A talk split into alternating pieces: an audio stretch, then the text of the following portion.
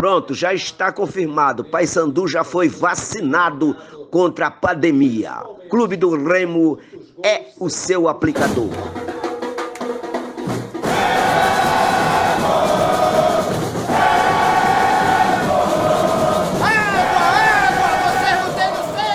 Salve, salve, atletas azulinos! Hoje o Frequência Azulina é especial e tem sabor de chocolate, galera. A gente vai falar do primeiro repá que aconteceu na Curuzu em 19 anos. E o Remo matou a saudade fazendo o que ele sabe fazer de melhor, né? Canhado, pai sandu, pô. Pode ser, podia ter sido por um placar melhor? Podia. Cabia mais? Cabia. O técnico deles até desativou o Instagram. Não, não, não aguentou a pressão da galera, né? Mas enfim, é aquela coisa. Páscoa é uma época de compaixão. E o Leão mostrou muito, levando chocolate ao rival no conforto do seu lar e depois, não exagerando na dose, né? O que a gente assistiu ontem foi a verdadeira disparidade que existe entre times de divisões diferentes, né, galera? Vamos falar a verdade. E aí deu a lógica. Como a gente antecipou no nosso último episódio, o Remo fez valer o seu favoritismo e sacolou mais uma vitória sobre o rival no clássico mais disputado no mundo. Eu sou o Leandro Moreira e estamos abrindo aqui mais um episódio do Frequência Azulina. Fala, Lambordalo, e fala com a gente aí que tem novidade, tem convidado especial na casa, tem ou não tem? Salve, salve, Leandro. Um salve aos nossos três ou quatro ouvintes. Bem-vindos ao seu pesadelo, né? Como o pessoal disse ontem aí, né? Na, na, ali na, na entrada da, do, do clássico de ontem. E hoje a gente tem aqui a presença ilustre do Antônio Carlos Pinheiro, Lobato da Costa. É, conhece, né? Santos, quase, o famoso Louro da Doca. Bem-vindo, Louro. Obrigado aí pela presença com a gente. Valeu, gente. Eu que agradeço. Vamos estar aqui falando sobre o Repá, vamos falar sobre chocolate, vamos falar dessa semana que antecedeu o Repá aí, que envolveu é, pandemia, né? envolveu a questão do, da comemoração do regime militar, envolveu uma série de coisas que, para mim, fez esse repá único, não só pelo que o Leandro falou, dos 19 anos, fora de um repá disputado aqui não no Mangueirão, um, um repá disputado na Cruzul, mas também de uma série de outros fatores que foram dando ao repá uma cara meio esquisita, tá, gente? Eu já digo para vocês, não que isso seja ruim, mas foi um repá meio esquisito. É, foi bastante esquisito mesmo, né? Mas o resultado foi normal, eu achei, né? Eu esperava essa vitória, mas para não perder mais tempo, bora abrir a nossa pauta aí com o nosso primeiro assunto. A gente tem que analisar esse jogo, né? Foi 4 a 2 é, o jogo começou muito movimentado, foram 20 minutos iniciais completamente alucinantes, né? Eu acho que o Remo fez o primeiro gol no quarto minuto, com o Dioguinho numa jogada que a gente nem está muito acostumado a ver o Remo fazer direito. É, foi muito interessante que assim como a gente vinha antecipando já aqui no nosso podcast, o Dioguinho está em franca evolução. O Paulo Monamigo já falou sobre isso, até respondeu pergunta nossa sobre isso nas coletivas de imprensa. E o que a gente viu do Paysandu foi uma postura que, de verdade, parecia um pouco óbvia, né? Mas não tanto partindo do princípio de que ele estava jogando em casa, no gramado que ele sempre treina, e com uma chuva de arrepiar, né? O que eu pensei nessa hora foi o seguinte, pô, o Paysandu, por mais que esteja atrás do placar, nessa altura estava 2 a 1 um, tem a vantagem do campo agora. Esses caras sabem onde alaga aí, né? E o Remo não sabe. Já faz 19 anos que esse jogo não acontece aí. E, no entanto, o Paysandu não soube aproveitar isso. Isso foi por causa de elenco foi por causa do quê? O que, que vocês acham? Alan Bordalo, levanta essa bola aí pro, pro Louro da Doca cortar. É. é, eu acho que prevaleceu realmente foi o quesito técnico, né? O Remo tem um time superior, tem um elenco superior do Paysandu nessa temporada, tem um time que está mais bem encaixado do que o time do rival nesse início de temporada aqui também. É, o time vinha nessa evolução e fez talvez sua melhor partida é, nesse ano de 2021 agora contra o rival. Foi, foi um jogo com autoridade, né? O Remo controlou bem, correu alguns perigos porque é, faz parte do, do remismo correr um perigo desnecessário ali também, né? A gente está acostumado a ver isso. É, mas foi um jogo que eu acho que todo remista vai se identificar com, com o que eu vou falar. Foi daqueles jogos que tu vê o Remo pô, desfilando em campo, metendo gol, jogando com autoridade de pensar, é hoje que a gente vai a porra. E aí, de repente, o Remo resolve dar uma segurada, mostrar um pouco de piedade, assim. Eu não sei, eu fiquei, fiquei ali naquela, naquela iminência de que eu iria ver um placar ainda mais elástico. Não sei se essa foi a impressão que o Louro teve também. Cara, eu lembrei do Cobra Kai. O inimigo não merece compaixão. Vocês lembram?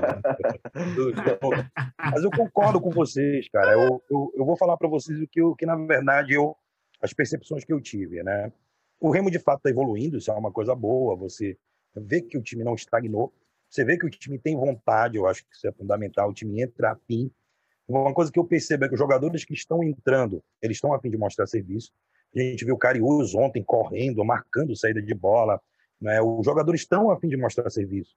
Isso é muito bom você ver caras chegando e correndo, né? Porque a gente está acostumado a ver muita migué aqui. O que a gente viu de caboclo que veio para cá para passear, para dar migué, enfim. Não vamos nem fazer lista aqui, porque é um passado que está muito recente ainda. Mas o fato, gente, é que uh, o, o, o, Remo está mantendo estímulo. Só que eu acho que, que os jogos do Remo a gente pode dividir em fases. Uma coisa que eu vi nesse repare, que eu acho que foi uma exceção dos jogos anteriores, que eu não sei se vocês concordam comigo, mas geralmente o Remo é um time que ele entra com a marcha um pouco lenta. O Remo ele começa a pegar o jogo lá pelos 15, 18 minutos. Ele começa a acelerar. O Remo parece que ele espera o outro time propor o jogo. E aí, quando ele percebe o outro time, ele entende como o outro time joga, ele avança. Então, geralmente, o Remo começa o jogo um pouco lento, dá para metade do tempo para o final, ele acelera e dá pressão. E no segundo tempo, ao contrário, ele começa forte e no meio do segundo tempo ele vai, até por uma questão física, né, gente, diminuindo a força. Nesse não, o Remo começou com tudo, né? Três gols no espaço de 20 minutos, coisa que nós não estamos acostumados a ver. Mas tem alguns diferenciais, gente, que eu acho que a gente tem que, que falar. Primeiro que a base, né, cara? O Remo tem uma base, o Remo está contratando bem.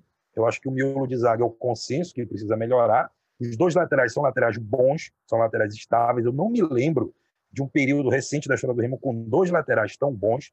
Ricardo Luz não deixou saudade. O Wellington Silva é um bom lateral. O Dioguinho está se encaixando, né? A gente só ainda tem um problema para mim de articulação do meio para frente.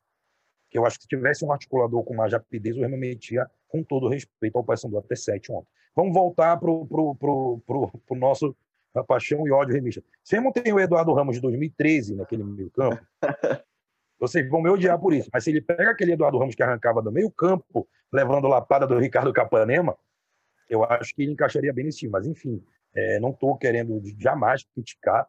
Eu acho que o Remo ganhou ganhou bem, podia ter feito mais. Só que, para mim, também teve um, um, um, diferencial. Que quando esse técnico do Paysandu veio, é uma coisa que a estatística mostra. Gente, estreante, repar, a tendência é que ele se dê mal. Ele se dê muito mal. Se o técnico vem para cá e não entende o que é um repar, a tendência é que ele perca. E se o Remo levasse a sério, né, se o Remo ele, ele, ele entrasse com seriedade, principalmente ali é, por volta da metade do segundo tempo, dos 10 do segundo tempo, é, e tivesse acelerado aquela saída, com o próprio Dioguinho, que já estava acabado no segundo tempo, teria sido, cara, um jogo histórico. Iam ter que desligar não só o placar, a luz, é, o quarteirão todo da Curuzu para evitar uma tragédia para os caras. É, eu, cara, eu concordo assim com algumas coisas que tu falaste. Eu acho que realmente foi um jogo muito atípico em se tratando de repar, né? Esse negócio de, de três gols do Remo muito rapidamente. Pô, parecia que ia, sei lá, ser 8 a 5 aquele jogo, assim. Né? Foi um negócio meio acelerado mesmo. Agora, sobre isso da galera tá chegando e mostrando muito serviço, eu acho que um, um nome que a gente tem que destacar é o do Lucas Tocantins. Eu até queria saber se tu acha que ele merece palmas ou se ele merece o Tocantins inteiro mesmo aí. Porque, cara, cara, ele primeiro, ele fez a jogada do primeiro gol, ele entrou com velocidade ali pelo lado esquerdo, né? Surpreendeu ali o Paysandu pela, pela direita da defesa deles, passou pro Dieguinho, pro Dioguinho e depois deixou o dele. Tudo bem que o goleiro do Paysandu foi parceiraço ali, né? Deixou passar mas, cara, o Lucas Tocantins é um jogador que, que tá me agradando. Pô, são dois jogos que ele jogou com a camisa do Remo, marcou nos dois, o segundo foi simplesmente um clássico, já, já deixou o dele ali. Então, isso daí é muito bom.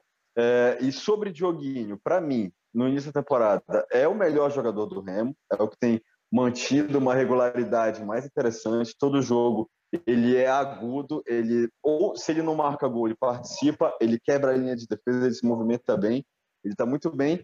E o, os laterais, cara, são realmente laterais que a gente não vê há algum tempo. Até mesmo o reserva do Wellington Silva, o Thiago Enes, é um ótimo lateral, cara. É, eu acho que é, a gente tem falado isso nos outros episódios de frequência. O elenco que o Remo tem é para brincar no Paraense e é um elenco que é uma base boa para uma Série B. Tô, pô, o Remo é a única coisa que me permite ter otimismo em 2021 até agora, então eu estou me apegando a isso com unhas e dentes. falou bem, falou bem, Alan. Só para terminar, é, esse lance do Lucas Tocantins é bem curioso, porque o Remo ele tem uma tradição, né, cara, de jogador de lado. Só vocês observarem, todas as gerações do Remo, a gente tem desde o Thiaguinho, dos anos 80, o Valderi, Luiz Carlos APU, aquela galera que entrava se escando, né? Eu lembro que... A gente Sabiá. O Ageu Sabiá. Valderi, bicho. Lembra do Valderi? Claro que sim, eu ia direto, bicho, eu ia em todos os jogos dessa. Eu lembro que, que nos jogos do Bainão, quando a bola não entrava, o cara botava um ponta desse arisco, o cara entrava zigue-zagueando e geralmente levava pênalti. O Remo tem tradição. Landu, é, é jogadores de lado velozes. Né? O próprio então, Balão também, o Balão, é, Balão antes de ele tomar a pior decisão da vida dele, ele foi muito importante para o Remo fazendo essas coisas aí, cara, sendo um verdadeiro pilar do Remo, né, ofensivo, assim, por anos, assim, era muita confiança que tinha nele. Eu vejo o Remo Balão... com muita tradição em jogadores de lado e centroavante. Hum. Então, bora ver se essa combinação vinga esse ano. Desculpa, Balão, te interromper, mano. Não, eu só ia falar que o Balão foi o cara que fez o gol do último jogo, do último reparo na Curuzu. Realmente foi ele. Então, bom lembrar também da, dessa não, figura ilustre aí. O Balão não, ele mas... faz parte, junto com o Velber, né, da, da, do núcleo da Mágoa Azulina, não é? aquela galera que é. pulou o puro na hora que, o, que, o, que os caras começaram a, a, a competir em competições de maior destaque. Né? Então, Sim. eles fazem parte daquele cenário em que o, o, eu não sei se vocês já viram o documentário do Real Galáctico, se não assistam que é bem legal. É uma relação muito parecida com o barcelonista com o Figo, só que Sim.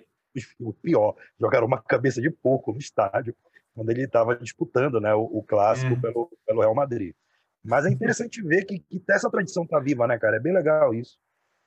É, e é interessante perceber também, eh, Louro, que talvez a gente esteja entrando no momento de inverter essa polarização, né, digamos assim.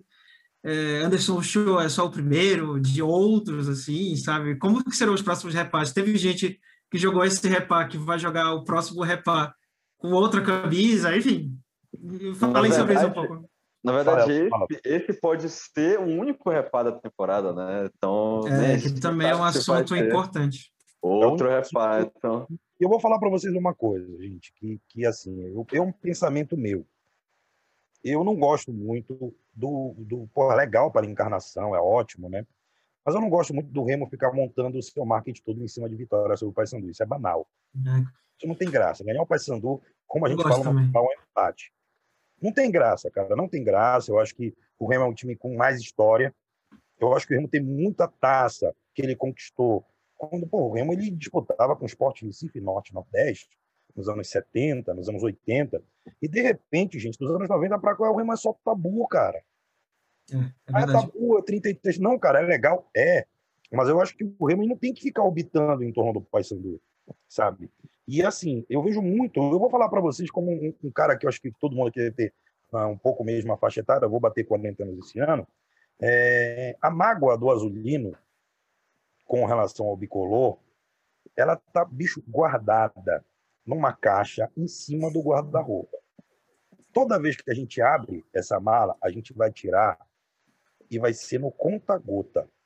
Porque o que que eu percebo do que acho que todo mundo sofreu aqui? A gente comeu pão que o diabo amassou. Que pra, pra... Eu escrevi um texto pro Liberal, né? Porque eu amo meu clube naquela coluna, e teve bicolor rindo, porque eu disse que o Remo ele foi uma lição de pedagogia de sofrimento. Você amar um clube e continuar depois de tudo que passou. Eu fui assistir um do Remo em Curuçá, não tinha é, não tinha bancada, você assistia na beira do, do, do, estádio, na linha. Então o Remo atacava, a gente entrava no campo para ver, cara. Enquanto isso serve de avacalhação, para mim, foi um episódio em que eu tive com o meu clube no fundo do poço. E agora que ele está na Série B, eu acho que essa é a diferença. Cada um de nós, como diz o hino, é a maior esperança, e tem o dedo de cada um de nós ali. Coisa que o bicolor não entende. Ele não entende isso. Ele está acostumado com abnegado, ele está acostumado com família tradicional ali bancando. Eu acho curioso, né? O pai Sandu agora ele querer vestir essa sandália da humildade em 2021, o Clube do Povo, calma lá, campeão. Os caras estão tentando criar uma narrativa de que o Remo é um clube elitizado e que o Paysandu, porque ele saiu de uma desavença ali com o, do Remo com outros clubes, ele virou o time dos excluídos. Calma. Os dois times eram elitistas, gente. Sempre foram. O futebol é isso, né? Desde a sua origem, né? O futebol é isso desde a origem. Foi se tornando popular é, ao longo do, do, desenrolar, ao longo da, de fato da, da, da, disseminação entre as outras camadas da sociedade e tal, né? Mas realmente ficar se atendo a 1905, 1914 para tentar explicar o 2021, pera lá. E eu concordo muito com isso que tu falaste aí, Louro, sobre é, essa visão de futebol, digamos, meritocrática ou tecnocrática aí, de que só mira-se em, em títulos e aí tentar se desfazer é, dessa construção importante de caráter que é a relação né, do, do, do torcedor com o seu clube. De tu, pô, tu, tu tem a obrigação moral de acompanhar o teu time por mais fudido que ele esteja. Então, assim, não, se, se a pessoa se desfizer disso, e ah, porque vocês não são campeões, cara, tu não entendeu sobre o que é isso. Você não entendeu. Volta casa. É. Você não vai entender, por exemplo, o Real Sociedade, que foi campeão agora da, da Copa da Espanha, depois de 34 anos. Rapaz, eu acho assim que é, é, é muito sobre isso, assim, sabe? É, de vez em quando eu tô eu cometo esse erro, né, de cair numa discussão de Remo Paysandu quem que é maior, né, trocando essa ideia com a galera assim e tal. Aí toda vez esse papo disso, papo daquilo, tal, não sei o quê, eu chego um momento que eu fico, bicho, eu acho que tu não entendeu sobre o que que é o esporte, cara. É, eu não sei se tu é um desses caras que só fizeram jogar FIFA a vida inteira, entendeu? Ou, ou que nunca foram pro estádio. Porque tu está falando comum em alguns momentos assim, sabe? E, e, e, eu acho, cara, vou te falar bem a verdade, é uma visão meio pessoal, talvez seja um pouco polêmico. Da feita que tu não tens a atmosfera que a tua, só a torcida do Remo pode criar, tu deliberadamente vai apagar a importância desse tipo de coisa na tua relação com o time, entendeu? Vai ficar pensando em outras coisas, em, em, título aqui, título ali e tal, não sei o quê.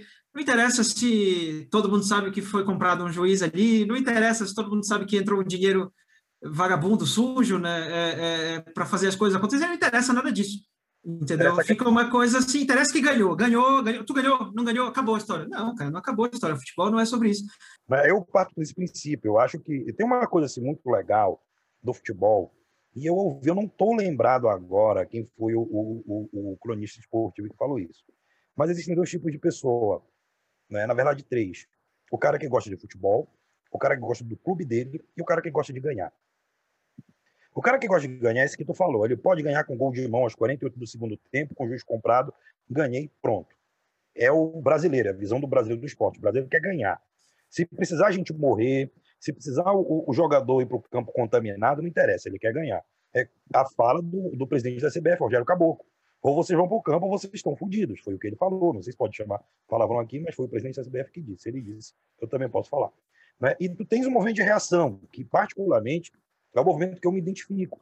Tu tens alguns pensadores do futebol hoje, né, que eles se autodenominam contra o futebol moderno. Mauro César Pereira é um cara que, quando tu Mauro César Pereira, tu fala de Flamengo, ele sai do sério. Não é, é o calcanhar de é. Aquiles dele. Ele falando de Flamengo. Ele saiu do armário recentemente, né? Tipo, revelou um flamenguista, tipo, inveterado mesmo, e pronto. E decidiu assumir essa persona profissionalmente. Foi interessante essa transição. E todo mundo tinha percebido, né? Outro cara que eu gosto muito, que pensa futebol, é um historiador chamado Luiz Antônio Simas. Eu acho que todos já ouviram falar dele. Ele tem um livro chamado Mário Shampoo e Outras Histórias que ele conta exatamente a história do futebol periférico, que é o que nós somos. O norte é periférico, apesar de nós sermos uma potência no futebol. Eu não consigo, gente, pensar o futebol sem as cicatrizes que o futebol me deixou. O Remo sendo preterido da Série B de 2001, apesar de ter direito daquela palhaçada daquela Copa João Avelange. Aquele momento foi o momento que eu parei de torcer para qualquer time, gente, do Brasil. Hoje eu estou começando aqui uma coleção de camisas, eu não uso camisa de outro time brasileiro que não seja o Remo. Eu tenho um asco de qualquer time brasileiro, porque os caras eles conseguiram estragar histórias bonitas, como a do Vasco, como a própria história do Santos, né? Porque o futebol no Brasil, apesar de, de ninguém dizer que envolve política, ele tem sido o, o, o, esporte mais utilizado politicamente da história. Né? Então, você tem aí é, é, esse tipo de situação onde você observa os clubes é, fazendo esse tipo de coisa e o, o, futebol, cara, ele vai deixando cicatriz. A segunda cicatriz foi o fato da Copa de 2014 não vir para Belém. Então, eu acho que falta para o Norte uma coisa meio que Pernambuco tem, que é dizer o seguinte, meu irmão, dane-se o Sudeste, nós temos a nossa cultura de futebol, sabe? Nós não precisamos de vocês. E o, o, os dirigentes do Norte, eles ainda são muito subservientes em relação a isso. E não tem noção, ou tem noção, mas não querem fazer uso, do tamanho que, o futebol tem. Então, não tenho como falar hoje de futebol sem levar em conta as mágoas que eu tenho desse tipo de coisa que fizeram com os clubes daqui, a situação da Copa não ter vindo para cá. Então, hoje, simplesmente, eu não consigo vestir uma camisa do Brasil e dizer vai Neymar. Não são, o futebol não é um, um mero esporte. O futebol tem toda uma cultura por trás. Que é aí que tá. Ou você vive essa cultura, ou você fica nessa pobreza de espírito, Leandro. Nessa Thiago Leifertização do futebol. É só ganhar. Entendeu? E como dizia a ex-presidente, nem sempre quem vai ganhar, ganha. Às vezes todo mundo perde, mesmo quem ganha, perde. O público resolveu se manifestar nas redes sociais, né? Dessa vez a arquibancada foi na internet, principalmente no Twitter, né, que é um dos lugares onde a zoeira mais corre solta na internet. E eu queria saber aí é, desses dois grandes twitteiros que aqui estão com a gente, o que, é que eles acharam dessa desse repá sem gente, né, presencial, mas com muita movimentação virtual. E, capitão, tu sabe se a Curuzu vai estar aberta para passeio amanhã ou foi só hoje? Leandro, é, a gente tem observado com essa, esse, esse, isolamento em casa, né? As pessoas um pouco alteradas, como dizia minha avó, as pessoas um pouco descompensadas, né? Muita gente presa em casa, muita gente angustiada, ansiosa, muita revolta, até mesmo contra o governo por não ter vacina e tal. E as pessoas elas têm jogado muito isso para reality show. Como vocês estão vendo aí esse o Big Brother, gente, eu não gosto e nunca me incomodei mas esse ano ele está batendo os níveis, me desculpem, mas é insuportável, porque as pessoas estão brigando por causa de participantes de reality show. Então, o, o, o Twitter, ele virou para mim, cara, o torcedor de Twitter, ele é o maior corneteiro que tem. Ele é o pior tipo de torcedor no sentido de cornetar o time. Então, geralmente, qual é o perfil do torcedor corneteiro?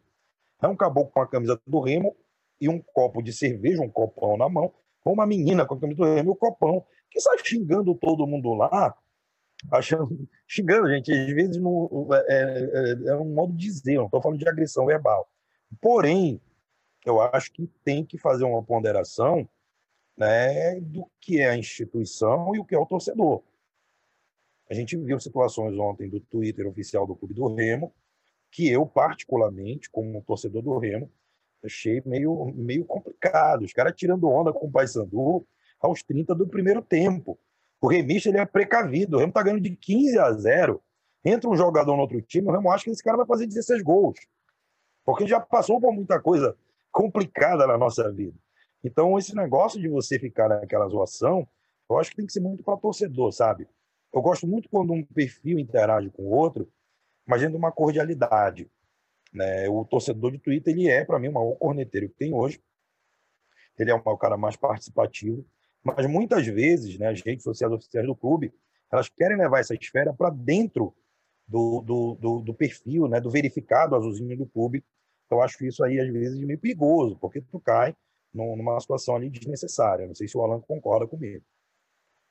Cara, assim, é, eu acho que de fato não é profissional esse tipo de conduta, né? Então, assim, já realmente descamba pro, pro lado do, do amadorismo, do, da paixão, o cara ficar cego e, enfim, entra naquela. Ele acha que está criando um engajamento ali, na verdade ele está muito mais se expondo e tudo. Mas, assim, ao mesmo tempo, eu acho que ele não passou nenhum limite. Ele encarnou, mas também não faltou com respeito. Aí ele ainda conseguiu se manter ali dentro do saudável. E, por sorte, acho que alguém veio e, a tempo, fez uma intervenção falando: vamos segurar, vamos ficar, ficar bem. E eu até acho curioso, porque eu acho que o Remo está se comunicando muito bem na, nas redes sociais, cara. Principalmente no Instagram, o conteúdo do Remo no Instagram está muito bom. Hoje, inclusive, é, postaram é, uma receita de leitão a pururuca, né, para dar aquela espetada lá no, no porquinho lá do, do, do Paysandu, do Juninho, né? Então o Remo pegou, fez uma receita do leitão a pururuca. Eu acho que a comunicação do Remo nesse ano está muito legal. A captação de, de imagens que o Remo está distribuindo para as emissoras de TV, para as suas próprias redes sociais, está muito boa. Mas, de fato, é, o, o Twitter virou esse espaço é, assim de, de certa forma de combate, né, de ocupação. As pessoas estão marcando presença online de uma maneira muito forte ali. Mas ao mesmo tempo, continua aquela zoeira saudável. Ontem tiveram uma, umas tweetadas fantásticas. Teve uma que foi Chaves Remista, que mandou uma a primeira vez que o show chega ali na Curuzu com pagamento em dia, né? Que foi ontem, a primeira vez. Essa daí foi, foi bem sacada. E teve uma boa do, acho que do, do futebol zoeiro, né? É, como foi que ele falou? Ah, sim, se hoje, na segunda-feira, a Cruz ia estar aberta para passeio, tinha sido só no domingo mesmo que abriram para passeio ali a Cruz. É, eu achei essas duas aí, eu vou destacar na minha curadoria de tweets como as vencedoras do, do clássico Repa ontem, foram essas duas tweetadas aí.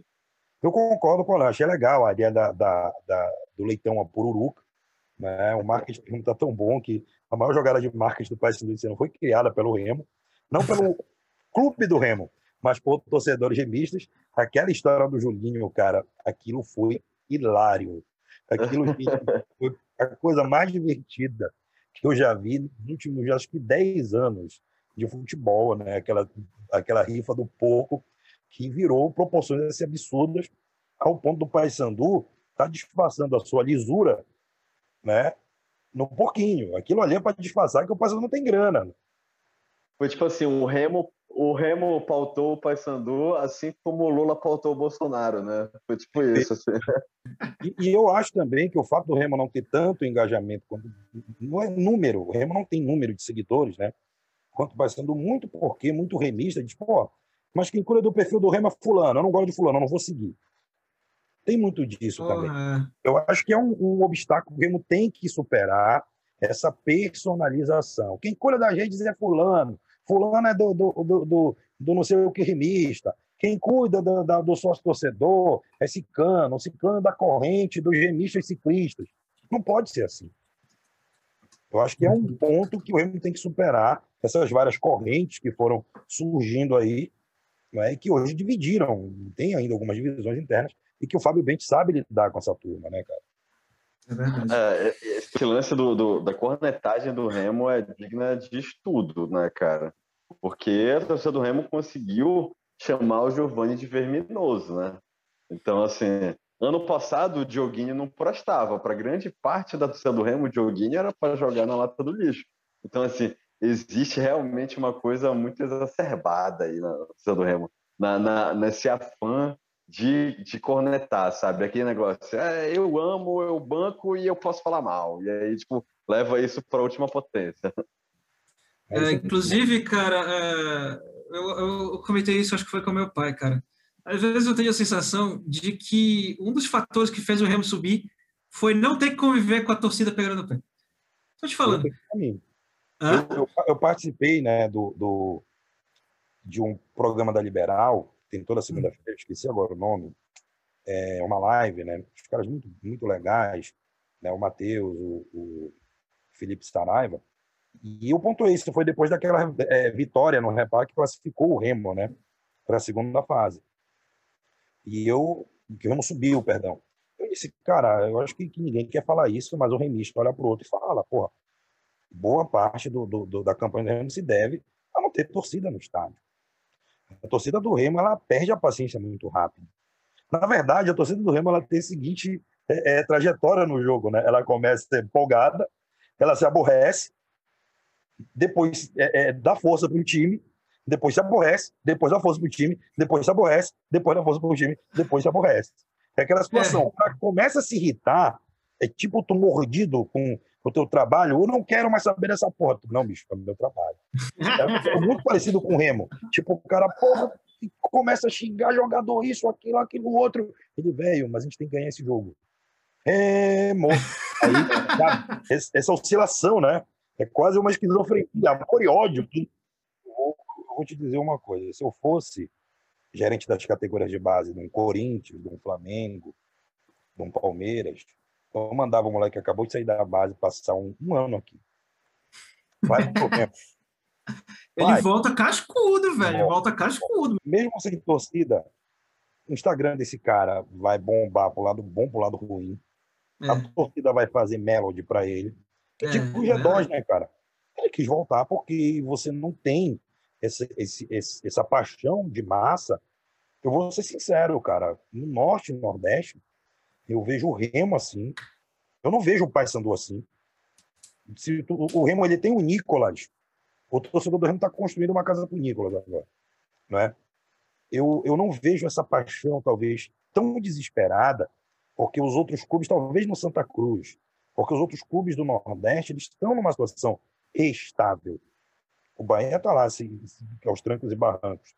Na, na Série A, está se estabilizando, mas essa paixão, essa loucura, não é porque eu sou remista, cara, mas é difícil tu ver em outro time no Brasil. É verdade.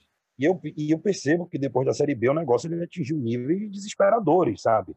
Depois da, da, que houve a subida da Série D, né, o Remo, ele, o torcedor do Remo, ele adquiriu um nível de fanatismo. Talvez Sim, aí é que venha a raiva do Paysandu. Porque os caras ganharam Boca, a Copa dos Campeões, e não sei o quê, ganhou não sei o quê. E ele não consegue ser tão apaixonado, tão doido pelo clube como o remista é. Daí que vem o desabafo do ex-presidente do Paysandu, né? Aí só os caras lançam até uma garrafa d'água e vendem, compra. Eu acho que ele se moda é o seguinte, cara, eu tenho tantos títulos, mano. Eu ganhei o Boca. Beleza, mano. Você beleza, deixa, me deixa com a minha camisa. Eu sou orgulhoso de ser remista. É. Os caras não entendem isso. É verdade. Galera, é o seguinte, estamos aqui chegando ao final do nosso quinto episódio do podcast Frequência Azulina o melhor podcast na internet. Mentira, o melhor não sei, mas com certeza é o mais querido pelos seus ouvintes. É, estamos aqui novamente na nossa missão de trazer conteúdo e análise sobre o meu, o seu, o nosso Leão Azul de Antônio Baena. Queria agradecer novamente aqui a participação especialíssima do Louro da Doca, grande remista, grande historiador, professor, gente boa pra caramba, e se Deus quiser vai participar de novo aí com a gente. Só chamar. E, opa, vamos nessa então. Alan Bordalo, quer deixar uma saideira aí? Quer deixar algum recado? Eu vou também agradecer aí, obrigado, Louro, por, por essa presença. Espero que volte mesmo outras vezes, a gente vai te chamar novamente. E agradecer novamente aí também os nossos três ou quatro ouvintes que estão aí firme e forte no podcast Frequência Azulina. Tamo junto, galera. É isso aí. Que no próximo a gente já venha falando de continue, né, falando, na verdade, de, de bons resultados, né, tem Independente aí pela frente, não pode deixar a peteca cair no parazão, e depois tem brincadeira de gente grande, né, tem assunto de gente grande, esse jogo com CS aí que tomara que seja trocado, tomara que tenha gol de Renan Gorni, o primeiro do Cariús, assistência do Dioguinho, o Wellington Silva mostrando aquela raça, né, Anderson Ochoa mostrando a que veio, e é isso. Muito obrigado pela audiência. Continue com a gente, que tem mais depois. Falou, galera. Até a Valeu, próxima. Um abraço. Um abraço.